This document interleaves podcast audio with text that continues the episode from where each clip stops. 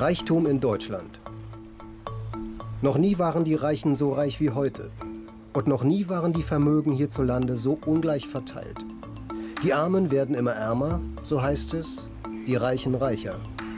Doch während man über die wachsende Armut im Land täglich in der Zeitung liest, ist über die wirklich Reichen wenig bekannt. Natürlich zieht Geld Erfolg an oder Erfolg das Geld. Ich glaube schon daran, klar. Das merke ich auch selbst, mit äh, welchen Leuten man in Kontakt kommt, mit denen man früher vielleicht keine Chance hatte. Wer sind die wirklich Reichen in Deutschland? Wie leben sie? Und was denken sie über das Land, in dem sie leben? Also der Umgang mit Reichen in Deutschland stört mich, weil es ist beifallheischend und äh, skandalträchtig und in keinster Weise dem gerecht werdend, was eigentlich die Wohlhabenden Deutschland für dieses Land leisten und beitragen. Weil eigentlich immer der Eindruck entsteht, die Reichen sind wie Dagobert Duck, die haben dann ihren Geldspeicher äh, unten und äh, da klingeln sie mit den Münzen. Dagobert Duck, ne? raffen, raffen, raffen, raffen, raffen. Das ist ja nicht äh, meine Welt. Ne? Geld verdienen macht mir Spaß, aber nicht raffen. Wir wollen auf Tuchfühlung gehen mit der diskreten Welt des Geldes, mit deutschen Multimillionären, milliardenschweren Unternehmern und Erben. Wir wollen wissen, wie sie ticken. Die da ganz oben.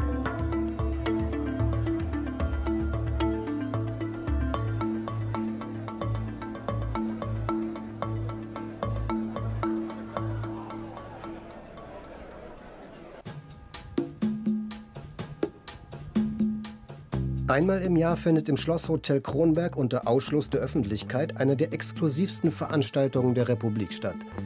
Das Manager-Magazin lädt zur Hall of Fame der deutschen Wirtschaft. Bei kaum einem Event in Deutschland treffen sich so viele milliardenschwere Unternehmer und Topmanager.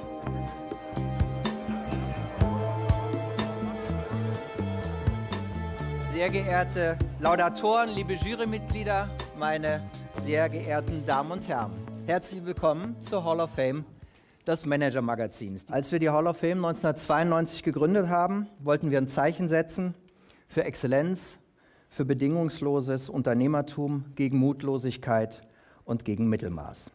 Wir beginnen die Kür heute Abend mit Ralf Dommermuth. Sein Unternehmen United Internet ist an der Börse gut 11 Milliarden wert und in unserer Liste der reichsten Deutschen rangiert er privat mit seinem Vermögen auf Platz 25 mit 4,5 Milliarden. Viele Milliarden Euro sind an diesem Abend zum festlichen Diner im Schlosshotel versammelt. Das Gesicht des Reichtums in Deutschland, das lässt sich unschwer erkennen, ist ein sehr männliches. Und die Welt der Reichen ist, obwohl wir ihr hier so nah sind, eine ausgesprochen verschlossene Welt.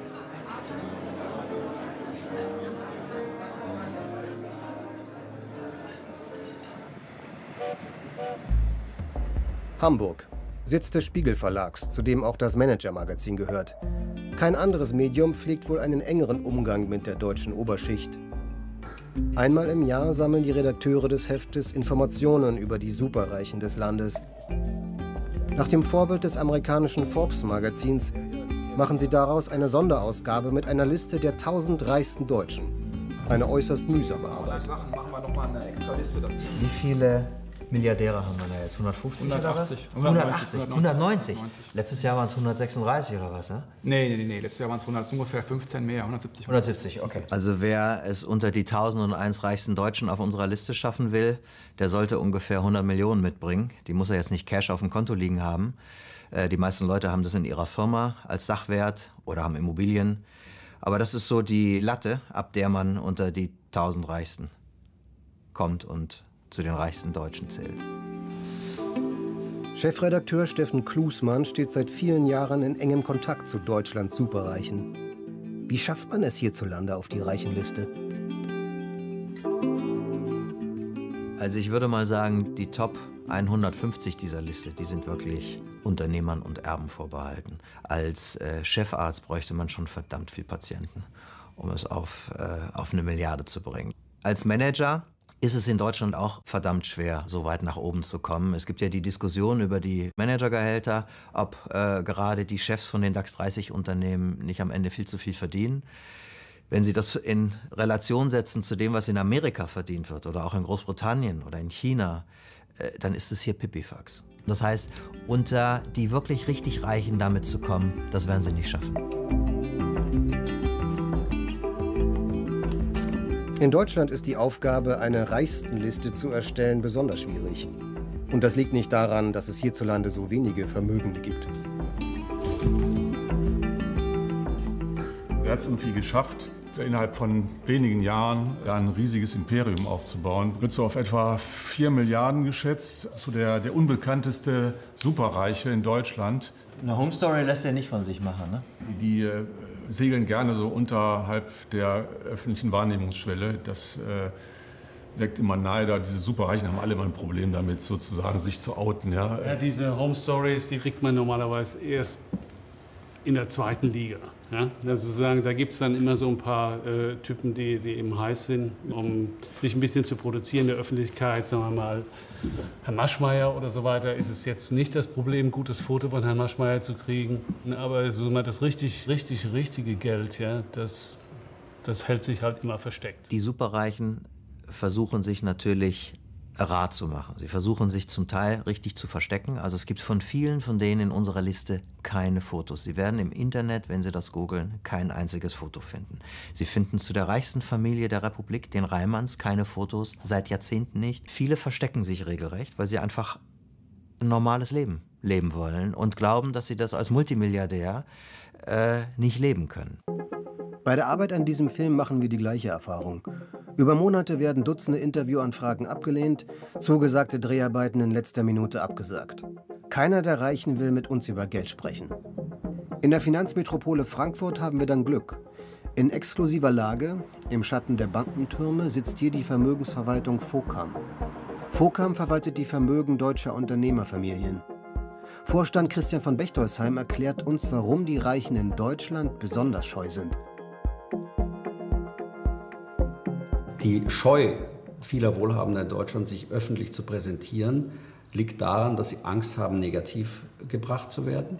Dass sie sich zweitens fragen, was habe ich überhaupt davon, wenn ich mich jetzt zeige in der Öffentlichkeit? Ich, ich habe ja nichts davon. Im Gegenteil, äh, dann wird nur irgendein Verrückter auf mich aufmerksam äh, und bricht bei mir ein oder entführt eins meiner Kinder. Das darf man ja auch nicht vernachlässigen. Solche Ängste sind ja auch nicht völlig unberechtigt. Dann gibt es den Punkt, dass bei Erben manchmal auch der Fall ist, dass das Vermögen aus Zeiten stammt, das durch das Dritte Reich äh, konfligiert ist oder wie auch immer man das nennen will, kompromittiert ist.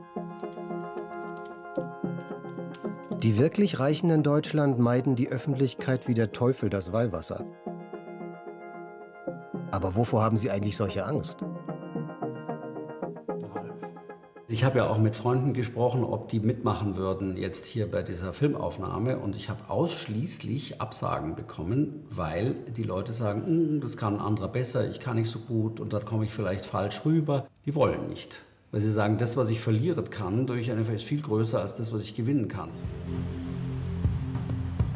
Nach langem Hin und Her mit seiner Presseabteilung haben wir endlich einen Termin mit einem echten Superreichen bekommen. Michael Otto ist Aufsichtsratsvorsitzender der Otto Group und gilt als einer der zehn reichsten Deutschen. Warum tun sich die Reichen in Deutschland so schwer, sich zu ihrem Vermögen zu bekennen? Viele haben die Befürchtung, dass dann gleich eine Neiddiskussion entsteht. Denn äh, anders als in den USA, wo Leistung, Vermögen unwahrscheinlich positiv gesehen wird, äh, ergibt sich bei uns häufig immer gleich so ein Beigeschmack, äh, na und woher hat er sein Vermögen und wie kommt er zu seinem Reichtum und das scheuen manche. Bei vielen Unternehmern habe ich so das Gefühl, das ist denen so ein bisschen mulmig, dass sie reich sind. Also die, also mir ist das gar nicht mulmig. Ich finde das gut. Dirk Rossmann stammt aus armen Verhältnissen. Seine Mutter betreibt in der Nachkriegszeit eine kleine Drogerie.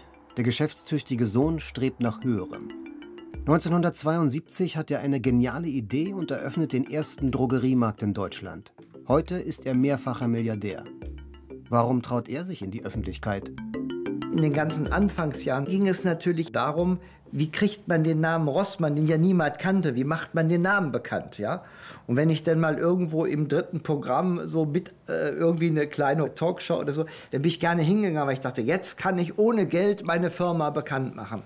Aber vor zwei, drei Jahren, da wurde mir doch langsam klar, dass dieser etwas zu kleine, leicht pummelige, glatzköpfige, Zähne sind vielleicht auch nicht die schönsten, dass ich auch immer ein bisschen geltungssüchtig war. Und das habe ich früher gar nicht so gesehen. Da dachte ich immer, ich gehe in die Öffentlichkeit, um die Firma bekannt zu machen. Aber jeder Mensch belügt sich gerne und ich habe mich auch da belogen. In 40 Jahren hatte Grossmann sein Unternehmen zur profitabelsten Drogeriemarktkette Europas gemacht. Mit heute 55.000 Mitarbeitern in sechs Ländern. Ja, Rossmann, hallo Herr Schmidt. Ich hatte noch einen Kaufauftrag drin für DBAG. Daneben ist Rossmann noch in vielen anderen Geschäftsfeldern aktiv und spekuliert an der Börse. Okay, legen Sie äh, wieder 10.000 rein. Genau, äh, Limit 36,75. Okay, danke. Tschüss. Da kommen natürlich einige Beteiligungen dazu. Die größte Beteiligung hat einen Wert so zwischen 80 und 100 Millionen, je nach Börsenkurs. Also da kommt einiges zusammen. Denn natürlich Aktien, die ähm, in unterschiedlichen Branchen. Also das alles jetzt aufzuzählen, würde langweilen. Sie werden jetzt immer noch unter der Rubrik Mittelstand geführt. Wie kommt das? Ist das in Deutschland äh, ein sehr weit gefasster Begriff, oder? Das weiß ich auch nicht. Also ich denke, wenn man 55.000 Mitarbeiter hat, dann ist man irgendwie doch auch kein Mittelstand mehr, sondern das ist, dann spielt man schon in einer anderen Liga. Beim Manager-Magazin in Hamburg werden die Fotos für das Sonderheft ausgewählt. Unter den reichsten Deutschen sind auffällig viele Familienunternehmer aus dem sogenannten Mittelstand. Eine deutsche Besonderheit. Es ist nicht die einzige. Äh, die Titelgeschichte für diese aktuelle Ausgabe ist, dass es einen wahren Geldregen gab über den Superreichen in Deutschland im vergangenen Jahr. Hier oben haben wir die Schefflers, die Matriarchin und ihr Sohn, dem inzwischen 80 Prozent gehören. Mama gehören nur noch 20. Die Schefflers stehen schon seit vielen, vielen Jahren bei uns ganz vorne auf der Liste. Um die, ich müsste gucken, so genau habe ich es nicht im Kopf, aber so roundabout 20 Milliarden werden schon sein. Vielleicht sind es auch ein paar mehr oder weniger. Hier unten haben wir Frau Bajeltra. Das ist die Clanchefin der Henkel-Familie, die bislang erste und einzige Frau, die in einem DAX 30-Konzern dem Aufsichtsrat vorsetzt, sonst sind das bislang immer noch Männer. Das ist ja immer noch eine sehr männerdominierte Wirtschaft, die deutsche. Das Interessante ist, wenn man sich unsere Reichstenliste anguckt und die vergleicht mit den Reichstenlisten in Amerika. Bei uns ist es sehr viel altes Geld, alte Unternehmen, die es seit Jahrzehnten gibt. Und in Amerika werden halt diese ganzen Jungs, die Facebook, Google, Snapchat und so weiter, die sind alle hochgespielt in diesen Listen. Das gibt es bei uns in der Form nicht. Und im Vergleich zu anderen Ländern sind die Deutschen auch sehr zurückhaltend im Zeigen von ihrem Reichtum. Also wenn Sie sich das mal angucken, es gibt sehr wenig Deutsche, die mit solchen Schiffen durch die Gegend fahren. Das sind dann in der Regel doch die Amerikaner, Russen, Chinesen und so weiter. Also man zeigt das Geld eigentlich nicht so. Man hat dann irgendwie eine ähm, äh, diverse Häuser, Villen und so weiter, aber vor der Tür steht im Zweifel ein Volkswagen. Der durchschnittliche deutsche Superreiche ist also eher bieder, selten extravagant. Sportler, Schauspieler und Moderatoren schaffen es hierzulande, anders als in den USA, nur sehr vereinzelt auf die Liste.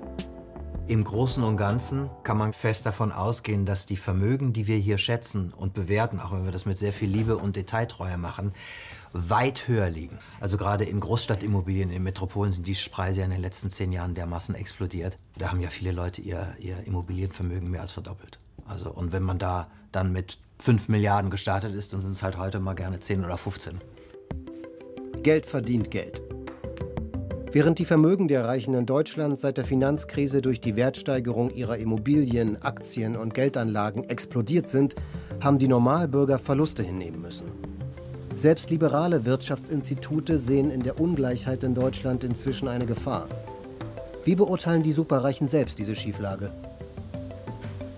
Die Überschrift in der Zeitung ist, die Reichen werden immer reicher. Es ist richtig, die Reichen werden immer reicher. Klar, es ist richtig. Aber es ist auch falsch.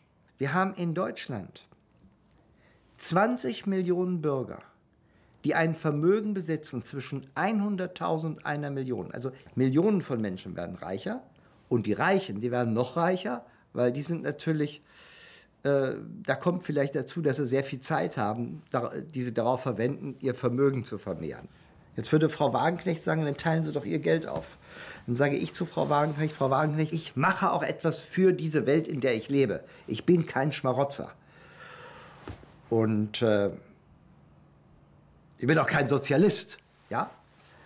Aber ich kann ja nur was tun, weil ich auch was habe.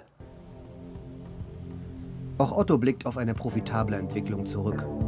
Der Sprung vom traditionellen Katalogversandhaus ins digitale Zeitalter ist geglückt. Über 120 Unternehmen gehören inzwischen zum Konzern. Uns interessiert, wie Michael Otto die Diskussion um Arm und Reich sieht. Verstehen die Reichen die Sorgen der Armen noch? Wenn davon gesprochen wird, dass die oben eventuell kein Verständnis mehr hatten für die da unten, würde ich mich da nicht einbeziehen. Letzten Endes bin ich auch nicht reich geboren worden, sondern wir kamen als Flüchtlinge von Westpreußen nach Hamburg und mein Vater hat auch von Null angefangen. Und deswegen habe ich durchaus Verständnis für Menschen, die heute in Armut leben. Aber auf der anderen Seite muss man sagen, wenn wir in Deutschland jetzt immer mehr Millionäre bekommen, das heißt Mittelständler, die kleine Unternehmen haben, und in der Regel sind das die Millionäre, die ein Unternehmen aufbauen und ein Unternehmen haben, dann finde ich das großartig. Denn das sind doch die, die Arbeitsplätze schaffen. Das ist für mich eigentlich wichtig in der Diskussion, sich darauf zu konzentrieren und nicht äh, einfach über arm-reich zu diskutieren. Dass das Vermögen sehr reicher Familien trotz Nullzinsen immer weiter wachsen kann, dafür sorgt auch die Firma von Christian von Bechtolzheim. Ja, Herr von Bechtolzheim, vielen Dank für die Einleitung. Vielleicht ganz kurz die Nuance etwas anders zu setzen. Es geht jetzt nicht um den. Täglich sondieren er und seine Mitarbeiter exklusive Investitionsangebote von Banken und anderen Anbietern, die sich nur an seine wohlhabende Kundschaft richten. Nein, das ist ein Schritt, dass wir das einer Handvoll sehr guter Kunden und der FOCAM vorstellen und anbieten, dass sie das einsetzen können bei ihren Kunden. Also auf der ersten Folie äh, sehen Sie einfach den WIX. Es ist klar, dass der WIX natürlich in der Ist es gerecht, dass die Reichen in Deutschland ihr Vermögen immer weiter vermehren können, während der Rest der Bevölkerung abgehängt wird? Der Begriff der Gerechtigkeit bei der Verteilung von Vermögen ist ein Begriff, mit dem ich mir wahnsinnig schwer tue. Ich würde mal behaupten, dass wir heute in Deutschland so gut dastehen wie noch nie historisch und dass es den Leuten überdurchschnittlich gut geht. Gleichwohl muss man aufpassen, dass die Schere arm-reich nicht zu weit auseinandergeht, weil wir wollen ja weder soziale Unruhe noch Verhältnisse wie in den USA oder gar in Lateinamerika bei uns haben. Von Bechtolzheims Firma Focam ist ein sogenanntes Multifamily Office. Ein Family Office kümmert sich um die Belange sehr reicher Familien und verwaltet und vermehrt deren Vermögen. Erst ab rund 30 Millionen Euro lohnt es sich, ein Family Office einzuschalten. Wer kann sich sowas leisten? Also, es ist klar, dass ein Family Office wie das unsere nicht über seine Kunden spricht. Wir haben, sagen wir, namhafte deutsche Unternehmerfamilien im meisten. Also das ist so unsere klassische Klientel. Jemand, der selbst einmal Unternehmer war oder gegebenenfalls es noch ist, denkt in ganz anderen Kategorien als jemand, der sein Leben als Angestellter verbracht hat. Das, das ist so. Oder es sind Familien, die schon lange mit Geld zu tun hatten. Da ist es dann quasi irgendwie in den Genen drin. Und es gibt Familien, die es in der ersten Generation selbst aufgebaut haben, die selbst noch von diesem Aufbaugeist durchdrungen sind. Das ist dann auch wieder eine ganz andere Art von Charakter als der, der es ererbt hat in den meisten Fällen.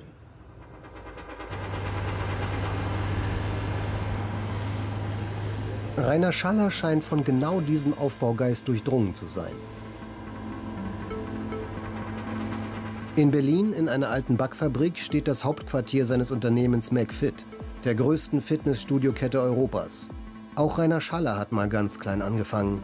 Heute wird sein Vermögen auf 250 Millionen Euro geschätzt.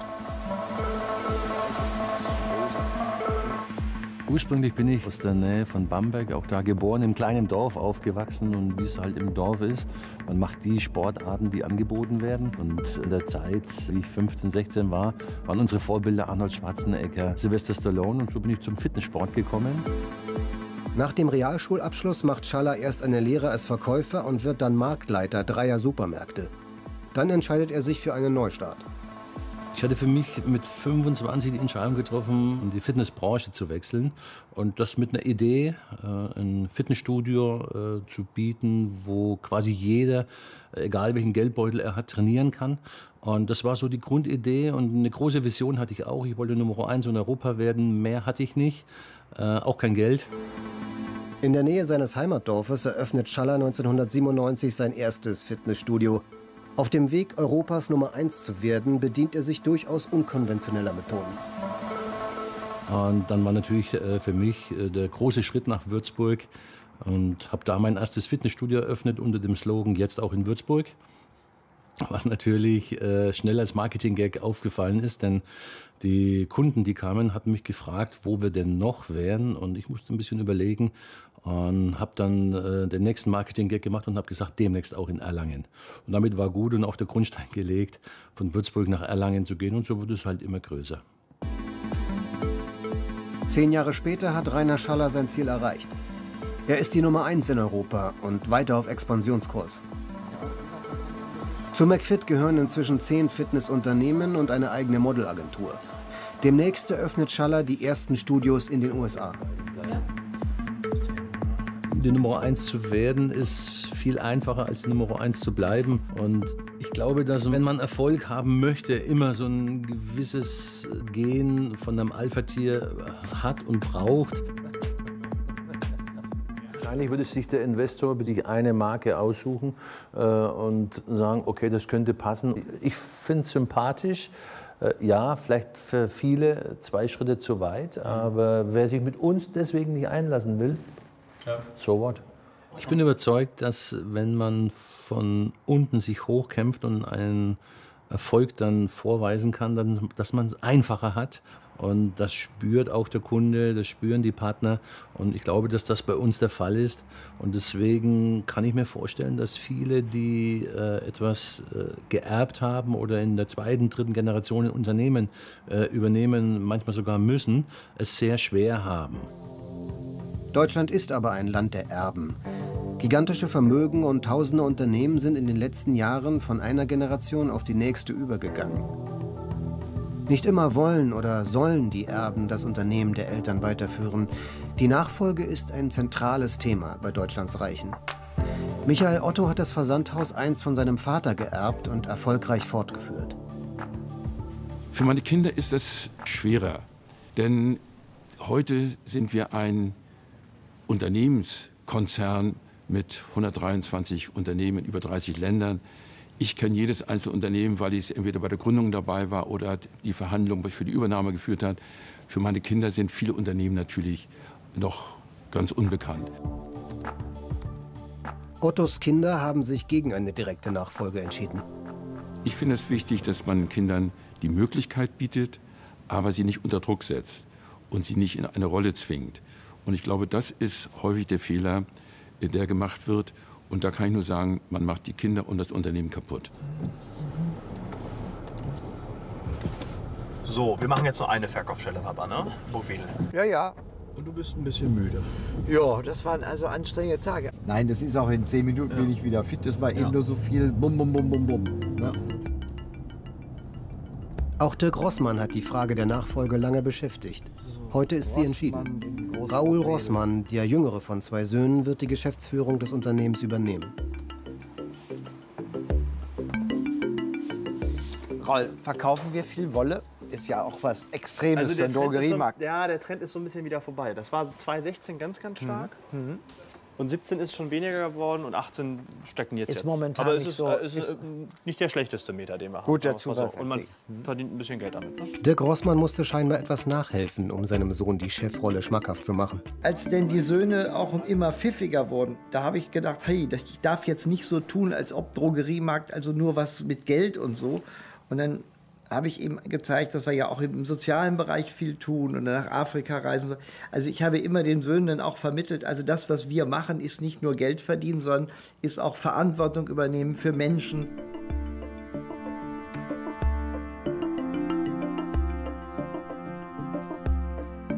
Ich wollte unbedingt als Kind Regisseur werden. Das war immer ein Traum und ist es auch bis heute. Und dann habe ich mir immer gedacht, nein, ich will ja nicht, dass der Regisseur wird. Ich will ja, dass er hier die Firma mal und dann habe ich gesagt, oh, Wertregisseur, klar, aber ich meine, so eine Regie zu führen, so in so einem großen Unternehmen, das ist auch spannend. Und so. Also ich habe ihn auch ein bisschen manipuliert. Klar, das wird häufig gefragt, gibt es da ein Konkurrenzverhalten zum Vater? Ja, also der hat die große Firma aufgebaut und ich führe das fort.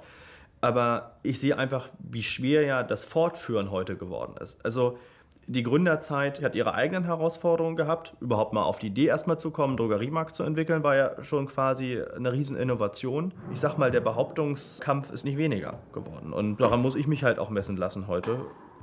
Ich komme aus einer sehr sportlich ehrgeizigen Familie. Ja, mein Vater und ich, wir können sehr gut beim Tennis miteinander kämpfen. Ja, es gibt einen sportlichen Wettkampf zwischen uns allen, ja.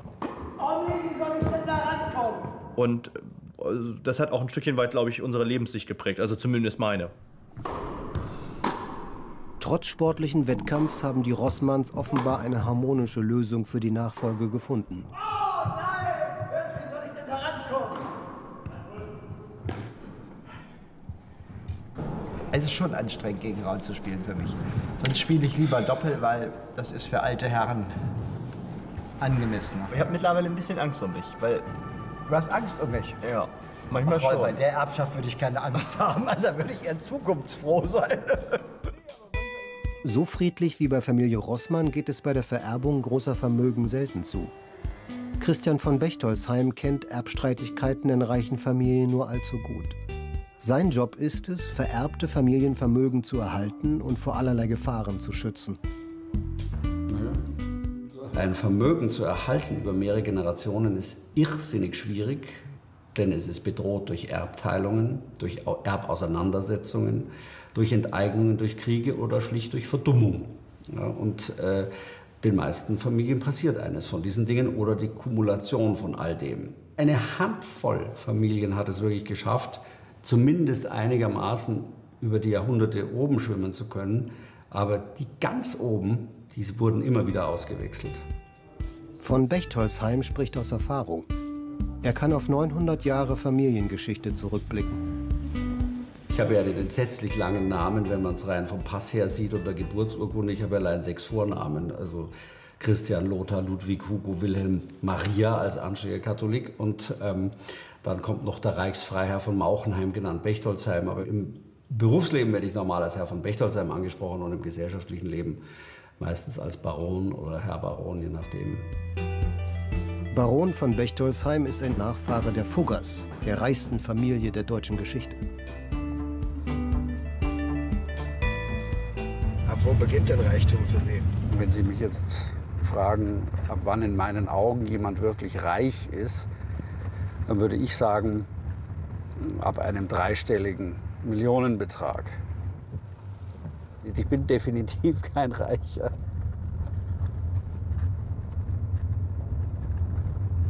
Aber es geht mir gut und es geht unserer Familie gut und ich will mich keinesfalls beschweren. Wenn Sie so lang unterwegs sind wie meine Familie, dann hat die Familie historisch meistens schon alles erlebt. Kurz vor dem Bankrott, Zeiten, in denen das Geld nur so sprudelte und Zeiten, in denen dann wirklich auch viel verloren worden ist. Auch das Jagdhaus derer von Bechtolsheim in Thüringen, zu dem der Baron uns mitnimmt, schien durch die deutsche Teilung für die Familie für immer verloren. Das Haus wurde 1892 als Jagdhaus gebaut für meinen Ur-Urgroßonkel und ist seitdem im Besitz der Familie gewesen, mit einem kurzen Intervall. 1952 ist es enteignet worden und ist 1992 restituiert worden und seitdem eben in meinem Besitz. Das Jagdhaus des Barons hat Enteignung und Sozialismus ohne größere Schäden überstanden.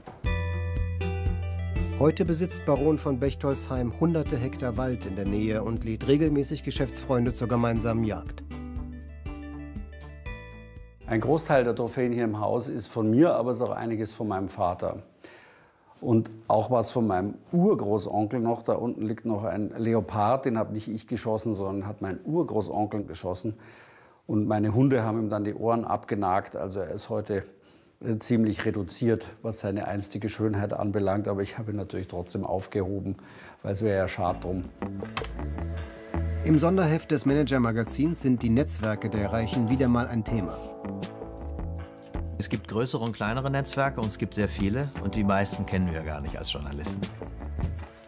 Es gibt in der besseren Gesellschaft natürlich die typischen Hobbys, Pferderennen, Hockey, vielleicht ein bisschen Tennis, wobei das ist ja schon fast ein bisschen oldschool. Man trifft sich in den, in den Logen äh, der großen Fußballstadien, weil natürlich alle Fußballfans sind ein Riesenthema. Auch da äh, findet ganz viel Networking statt und das ist deren Marketplace. Also das ist deren Marktplatz. Und da treffen sie mehr von diesen Leuten an, äh, als auf irgendeiner sogenannten reichen Party.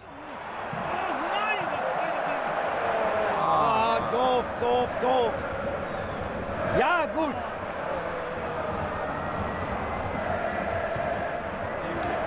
Wir haben immer viele Mitarbeiter hier, wir haben viele Freunde hier in der Loge. Heute ist der Christian Pfeiffer da, Deutschlands berühmtester Kriminologe. Aber er macht's richtig. Immer nachsetzen. Oder es kommt auch mal ein Yogi Löw hier rein oder irgendein Politiker. Zu meinem ganz engen Freundeskreis gehört auch Christian Wulff und Bettina. Also hier ist wahnsinnig viel Bewegung.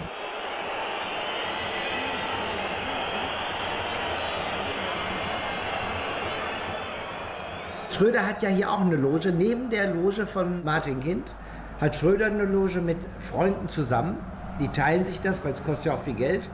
Und Gerd ist ein ganz lieber. Ab und zu spielen wir mal Tennis, aber ab und zu das Skat und so. Es ist alles hier Hannover, das ist ein, ein enger Kreis. Und Gerd ist ja auch Aufsichtsratsvorsitzender bei 96. Ich bin äh, Teilhaber. Also das ist alles auch über Hannover 96. Martin Kind ist auch eng mit Gerd Schröder. Und dann sind wir so eine Gemeinschaft. Ne?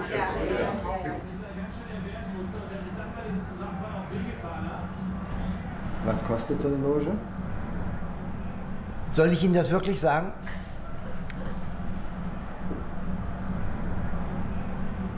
Das sage ich lieber nicht. Dann kriegen Leute. Ne? Nein, es kostet schon viel Geld und erkundigen Sie sich selbst. In Berlin eröffnet Rainer Schaller einen neuen Club. Eine neue Marke in seinem Fitnessimperium. Auch Schaller ist inzwischen Teil eines Netzwerks mit Prominenten aus Sport, Wirtschaft und Showbusiness. Mir geht's gut und selbst? Ja, ist schön geworden. Wir haben noch nicht Hallo gesagt, oder? Ja. Rainer, grüß dich. Hi. Es gibt schon eine geschlossene Gesellschaft, in die man nicht so einfach reinkommt, das ist ganz klar. Natürlich zieht Geld Erfolg an oder Erfolg das Geld. Das merke ich auch selbst, mit äh, welchen Leuten man in Kontakt kommt, mit denen man früher vielleicht keine Chance hatte.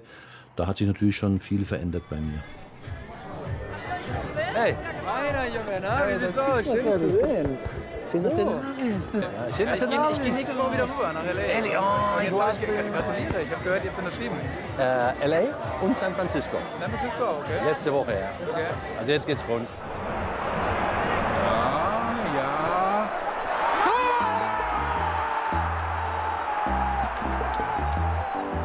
Dirk Rossmann hält es nicht mehr in seiner Loge. Er will den Sieg mit seinem Freund feiern, dem Milliardär und Hörgeräteunternehmer Martin Kind. Kind ist Miteigentümer und Präsident von Hannover 96. Seine Loge befindet sich am anderen Ende des exklusiven VIP-Bereichs. Ich habe heute Nachmittag zu dir gesagt, heute gewinnen Ja, ja, wir. ja, ja. Ich habe ihm auch gesagt, wenn wir nicht gewinnen, zahlt er 10 Millionen. Das war die, das war die Wette. Das war die Wette, oder? Nee, habe ich nicht gesagt. Hier, sehen wir hier. Die Ja. hier, zwei halbwegs vernünftige Männer. Ja. Netzwerke sind also wichtig fürs Geschäft, aber haben die Reichen auch Einfluss auf die Politik? Lässt sich in Deutschland politischer Einfluss kaufen?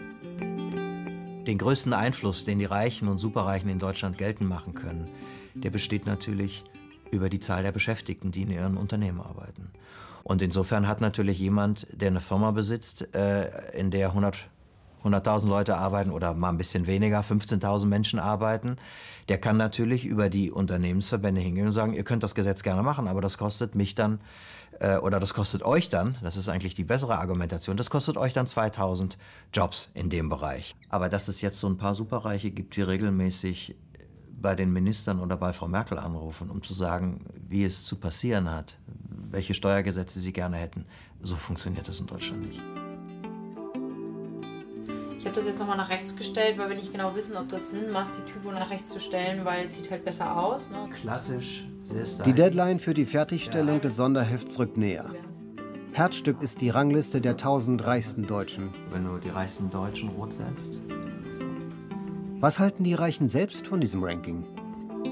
Ich weiß auch von einem, einer, der auf mehreren Milliarden sitzt, ein Unternehmer, ich sage jetzt den Namen nicht, der gerne immer wieder sagt, auch wenn ich so arm wäre wie bei denen in der Liste, dann hätte ich mir längst aus dem Fenster gestürzt. Also da kann man von ausgehen, dass der nicht drei oder dreieinhalb oder vier Milliarden schwer ist, so wie wir ihn schätzen, sondern eher so an die sieben, siebeneinhalb, acht. Diese Rankings sind Feuilleton, also und an Haaren herbeigezogen, manchmal von Börsennotierungen abgeleitet, aber einfach im Großen und Ganzen von einer geringen wissenschaftlichen Aussagekraft. Also ich halte eigentlich überhaupt nichts von solchen Rankings. Und ich wollte auch deswegen eigentlich hinein, weil eigentlich immer der Eindruck entsteht, die Reichen sind wie Dagobert Duck, die haben dann ihren Geldspeicher äh, unten und äh, da klingeln sie mit den Münzen. Dass ich jetzt ähm, in irgendwelchen Rankings ganz oben stelle, auch bei den vermögendsten Deutschen und so, empfinde ich natürlich mit Stolz. Ich lese zwar ab und zu mal das Manager-Magazin, aber ich habe das Ranking noch nie gelesen, weiß auch nicht, dass ich da drin bin, äh, brauche das auch nicht. Äh, ich habe andere Ziele. Rainer Schaller hat sich ein neues, ehrgeiziges Ziel gesetzt. Im Ruhrgebiet will er das größte Fitnesszentrum der Welt eröffnen. The Mirai ist japanisch, heißt äh, die Zukunft. Und wir finden einfach, das passt wunderbar zu dem ganzen Konzept und der Vision. Denn das, was wir hier schaffen, ist einmalig auf der Welt. Es war noch nie da. Und unser Ziel ist es, äh, das Fitnesszentrum weltweit zu werden.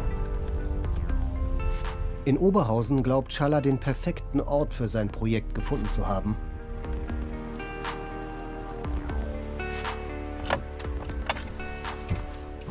Hier hat er einen alten Fabrikkomplex gemietet.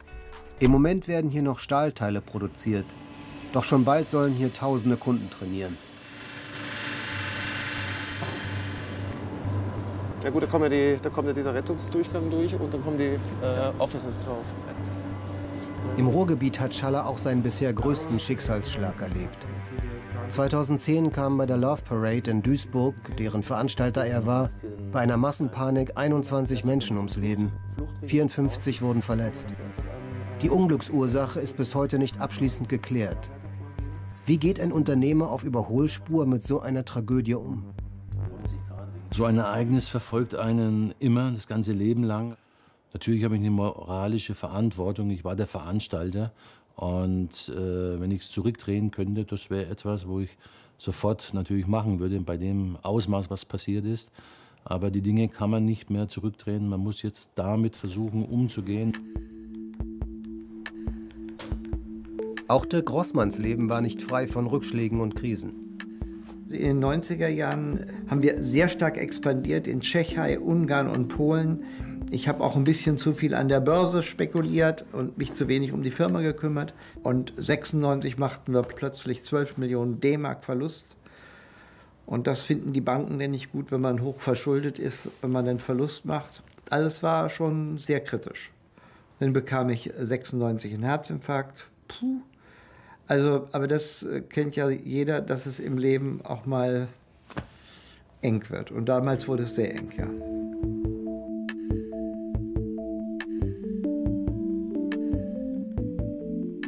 Habe ich alles auf Null gestellt, auch Aktienspekulationen, alles, alles verkauft und habe gedacht, jetzt geht es nur noch darum, das Rossmann Drogeriemarktunternehmen voranzubringen. Und das war richtig, sich auf, auf eine Sache zu konzentrieren und nicht so viele verschiedene Sachen zu machen. Der Grossmann ging gestärkt aus der Krise. Heute spekuliert er wieder. Und wie er uns versichert, nur noch mit seinem Privatvermögen. Jetzt gucken wir mal, wo Gazprom jetzt steht.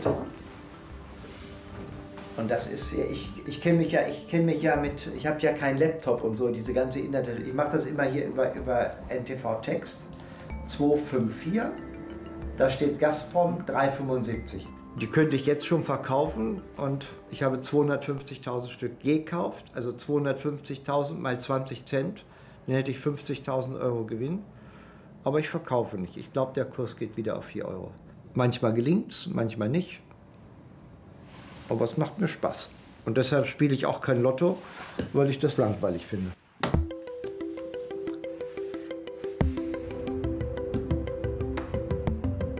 Kann ein großes Vermögen auch eine Last sein?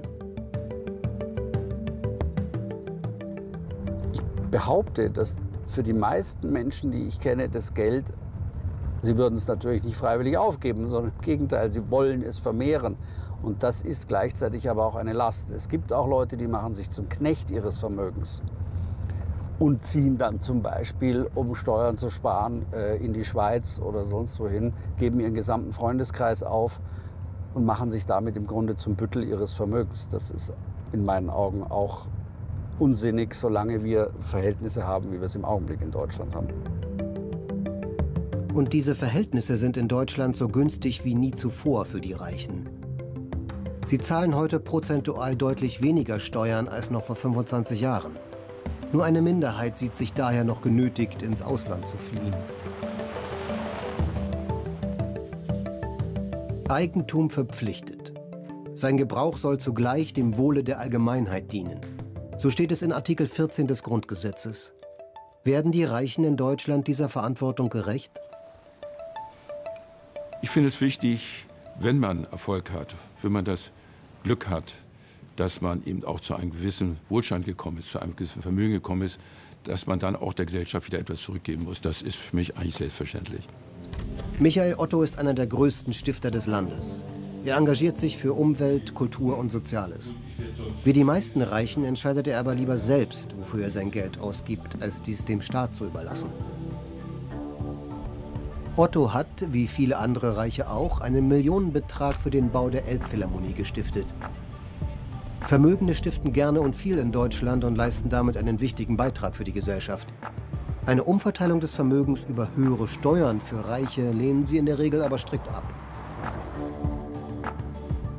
Würden die deutschen Firmen allen Forderungen nachgeben, die, sagen wir mal, von Frau Wagenknecht kommen, von der Linkspartei kommt, dann wären Millionen Menschen happy. Und im ersten Moment wäre alles gut, weil Millionen Menschen hätten mehr Geld. Eine äh, Umverteilung, eine richtige Vermögensumverteilung, äh, die hat in allen politischen Systemen, die das versucht haben, nicht zu mehr Gerechtigkeit geführt. Die hat einfach zu einer, Ver zu einer Verarmung dieser Länder geführt. Auch Christian von Bechtolzheim sieht in höheren Steuern für Reiche vor allem eine Gefahr. Also von der sogenannten Reichensteuer halte ich aus zwei Gründen nichts. Erstens ist es allein schon aufgrund seiner Begrifflichkeit eine Stigmatisierung, die wir in Deutschland uns sparen sollten. Und zweitens ist es so, dass die Reichensteuer absolut nichts bringt, sondern genau im Gegenteil, die wird an dem Rückgrat der deutschen Wirtschaft sägen, weil der deutsche klassische Reiche ist ein mittelständischer Unternehmer. Das ist der Backbone der deutschen Wirtschaft. Und wenn wir uns den kaputt machen wollen, dann sind wir selber schuld. Das Sonderheft ist fertig. Es bleibt wieder alles beim Alten, die Reichen sind wieder ein paar Milliarden reicher geworden. Inzwischen besitzt ein Prozent der Deutschen über ein Viertel der Vermögenswerte des Landes. Die Hälfte der Bürger hat gar kein Vermögen. Trotz der Arbeit an diesem Film ist die Welt da ganz oben für uns seltsam verschlossen geblieben. Die Superreichen segeln wohl lieber weiter geräuschlos unter dem Radar der öffentlichen Aufmerksamkeit. Außer es werden mal wieder Preise verliehen.